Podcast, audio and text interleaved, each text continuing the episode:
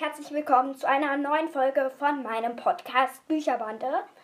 Heute lesen wir Bacilla, Fee wider Willen, das ist Teil 1 der Bacilla-Reihe, von einer Autorin namens Heike Eva Schmidt. Ja, ich würde sagen, wir legen einfach mal los. Ich wünsche euch viel Spaß beim Hören.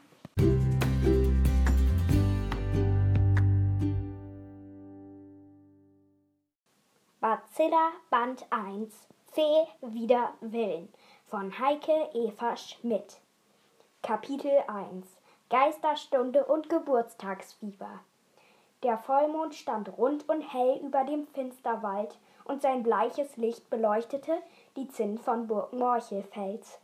Gerade als sich eine schwarze Wolke vor den Mond schob, fing die Uhr im Burgturm an zu schlagen. Der erste hallende Glockenton drang durch die schmalen Fenster der dicken steinernen Burgmauer. Bacilla schlug die Augen auf. Um sie herum herrschte absolute nachtschwarze Finsternis. Nicht der kleinste Lichtstrahl drang an ihre Augen. Leise zählte sie die Glockenschläge mit. Drei, vier, fünf. Noch etwas schlaftrunken traf sie die Vorbereitungen, um aufzustehen. Doch halt, war da nicht ein Geräusch? Klack, klack, klack. Bacilla spitzte die Ohren. Was war denn das für ein Klappern, das sich näherte?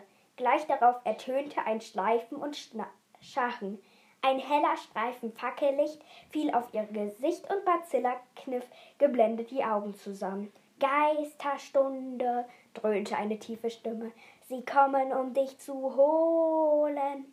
Vorsichtig öffnete Bacilla die Augen und schaute direkt ins Gesicht eines Ritters. Er klapperte mit seiner Rüstung und durch einen Schlitz in seinem eisernen Visier blickte er furchteinflößend auf sie herunter.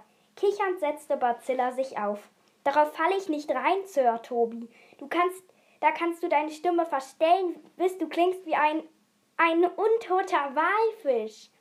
Ach, Menno, grummelte der Angesprochene. Er schnaubte enttäuscht und geisterhaft blauer Nebeldampf drang aus dem Visier der Ritterrüstung. Sir Toby war nämlich ein Geist, besser gesagt ein Geisterritter.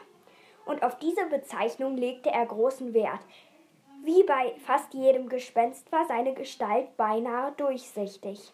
Trotzdem sah man anhand seiner ebenfalls geisterhaften Ritterrüstung, dass er nicht nur ziemlich klein, sondern auch ganz schön dick war. Jetzt rasselte er davon, sichtlich beleidigt, weil er Bacilla nicht hatte erschrecken können. In diesem Moment schlug die Glocke zum zwölften Mal. Mitternacht, dachte Bacilla zufrieden. Endlich. Sie rieb sich die Augen und gähnte herzhaft. Ehe sie ihre schwarze Bettdecke zurückschlug, dann rekelte und streckte sie sich in ihrem Sarg, der mit violettem Samt ausgekleidet war. Sarg, logisch. Schließlich war Bacilla ein Vampirmädchen und alle Vampire schlafen in Särgen. Etwas anderes ging gegen die Ehre. Schwungvoll hüpfte Bacilla heraus, so dass der zurückgeschobene Deckel des Sarges mit einem lauten Knall endgültig auf dem Boden landete.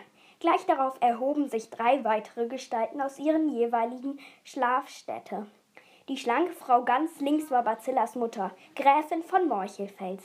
Ihre dunklen Haare waren zu einem perfekten Knoten geschlungen, und ihr dunkelrotes Kleid aus schwerem Samt hatte die gleiche Farbe wie das Innenfutter ihres Sargs.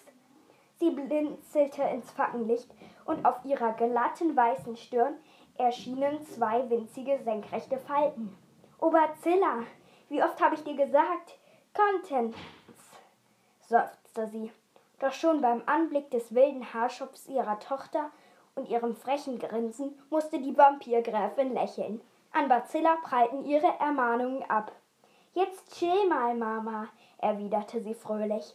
Diesen Ausdruck hatte Bacilla erst neulich auf einem ihrer nächtlichen Ausflüge aufgeschnappt als sie einer Gruppe halbwüchsiger Menschen begegnet war. Einer von ihnen hatte diesen Satz in ein schmales, rechteckiges Handygerät gesprochen, das die Menschen Handy nannten.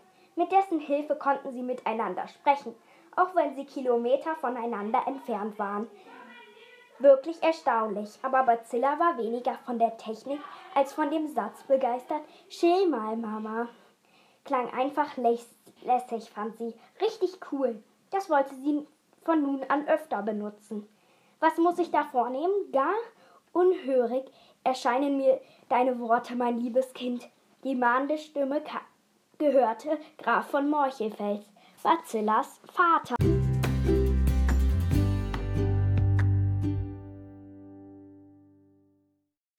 Ich habe jetzt ein bisschen schlecht gestoppt, also da war jetzt gerade so ein Satz und das, er gehörte Graf von Morchefels oder sowas und ähm, dann habe ich aufgehört. Ähm, ja, und ähm, ich entschuldige mich nochmal für die Stimmen im Hintergrund dieser Folge. Ich hoffe, es hat euch nicht gestört. Ich hoffe, die Folge hat euch gefallen.